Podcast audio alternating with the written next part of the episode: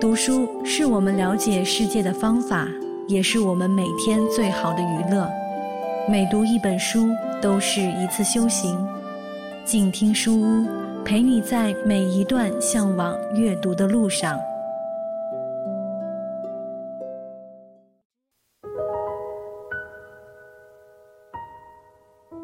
各位亲爱的朋友，欢迎来到静听书屋，我是主播夏言。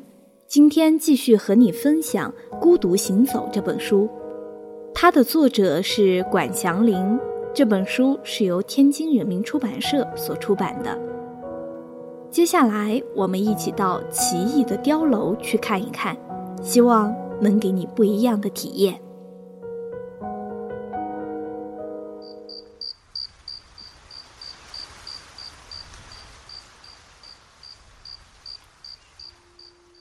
奇异的碉楼，从云南到达四川省汶川县，已是一九九九年的八月。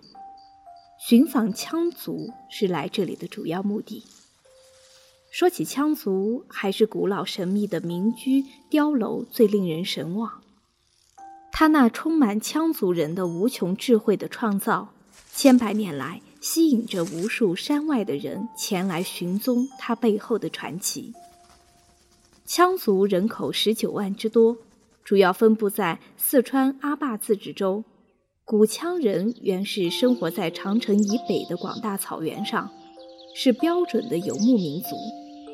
大约在秦汉时期，羌人向南迁移到现在的岷江河谷地带。我要去的羌风古寨，就是其后裔中的小小一支。从草原马背上的游牧民族。大迁徙到河谷地带，过着半农半牧、依碉楼而居的生活，那是民族生存的一种历史性选择。《后汉书·西南夷传》有这样的记载：羌人依山居止，垒石为室，高者十余尺，谓垄。垄指的就是古民宅碉楼，它们形状各异，有四角。六角和八角等造型。我在县文化馆汪馆长的陪同下去一个距县城二十多公里的羌松村，我们越过一座五十年代建造在岷江上的铁索桥，沿着破烂不堪的山路逆坡而上，去拜谒我心中的战雕之国。转过一个山弯，在迎面的山坡上。如城市中大工厂的烟囱一样高高耸立的古碉楼群，立刻闯入我的视野。汪馆长说：“这就是羌风寨子。整个寨子坐落在一个大的山坳里，四周青山环抱，松竹葱茏。寨子利用自然缓坡自上而下，犹如一个巨大的立体堡垒。”寨内有九十多户人家，八百多人。由于建碉楼的石料都是就地取材，所以远远望去，古碉楼群与自然环境浑然一体，像一座座天然雕塑，错落的掩映在俊俏而挺拔的褐绿色山峦中。吉普车只能停在寨前的一片空地上。我背上所有的武器。准备进攻战雕林立的羌风寨。羌风古雕高低不一，有十米、二十米的，有的高达三四十米，依山势而建，分布在寨子的各个角落，看上去结构严谨，错落有致。挺拔的碉楼如鹤立鸡群般傲然屹立在寨子中最具战略意义的位置上，气势雄伟，坚如磐石。屋顶上晒着一串串鲜红的辣椒，分外耀眼。我交替地按动着身上的各种相机快门，生怕漏掉任何绝佳的视角。汪馆长讲，那些年毁掉不少的碉楼来兴建水利、筑堤坝、造田地，不然的话，现在留下的古雕还要多。关于羌风古雕群的起源。现代人都已说不太清了，但至少比记载的要早。这种民居建筑的形式是与历史上羌民族生存环境的危险艰难有关系的。为了防范和抵御异族人的袭击和侵占，维护自己的安定生活，羌族人便设计了这样的建筑模式。显然，碉楼是因战争而起，因战争而发展的。汪馆长介绍道：“碉楼根据不同的位置有不同的功用。”共分为家碉、寨碉、阻击碉、烽火碉四种。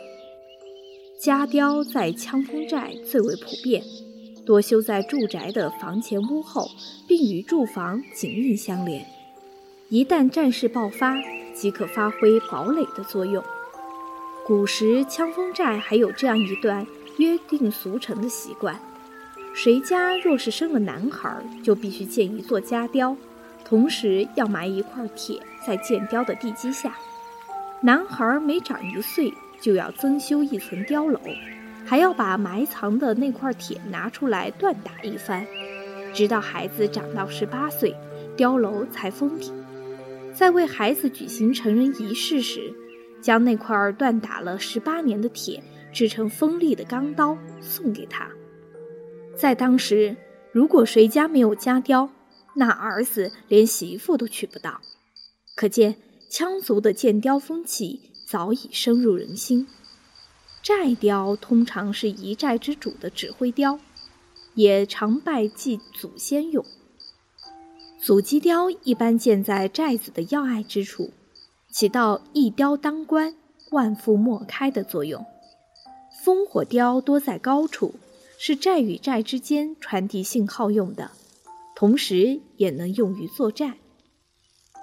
羌风寨建设碉楼的主要建筑材料有石、泥、木、麻等。他们将麦秸秆、青稞秆和麻秆用刀剁成寸长，按比例和黄泥搅拌成糊状，便可层层错缝，粘砌选好的石料。它那金字塔式的建筑结构。决定了它稳如泰山般的坚固，加上精湛的工艺，坚固耐腐的材料，素有“百年雕不倒”之说。即使在冷兵器的年代里，用火炮轰也难以伤它筋骨。一般建一座军事碉楼，至少耗时两到三年。每座碉楼的门都设在离地面数米高的地方。门前放置一活独木梯，工人上下。一旦抽走独木梯，工者想要进入碉楼，那可比登天还难。碉门十分矮小，成人也需躬身出入。门板坚实厚重，亦有多道带机关的门栓。碉内分有若干层，每层都有雕窗和枪眼，居高临下，远可射。近可砸，敌在明，我在暗，以守待攻，游刃有余。这且不说，当江馆长带我走进古雕内部时，更让我惊奇不已的是，全寨的碉楼和民居住宅户户相连，家家相通，粮仓、草房及生活设施一应俱全，并且有一个非常完备的供水系统和排污水槽。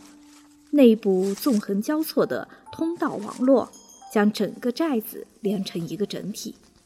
即使是工兵围寨一年半载，寨内的羌民照样能自在的生活。其构思之精巧，设计之周到，工程之浩大，无不让人叹为观止。碉楼是羌民族历史发展的见证，是古羌文化的典型代表。也是羌民族建筑艺术的智慧结晶。每一个雕窗、枪眼都展示着羌民族不畏强暴、勇于抗争的坚韧不屈的民族气节。过去羌人的千古风流和战争的腥风血雨已成为历史，但碉楼却永远屹立，为我们留下一份宝贵的物质与精神的双重财富。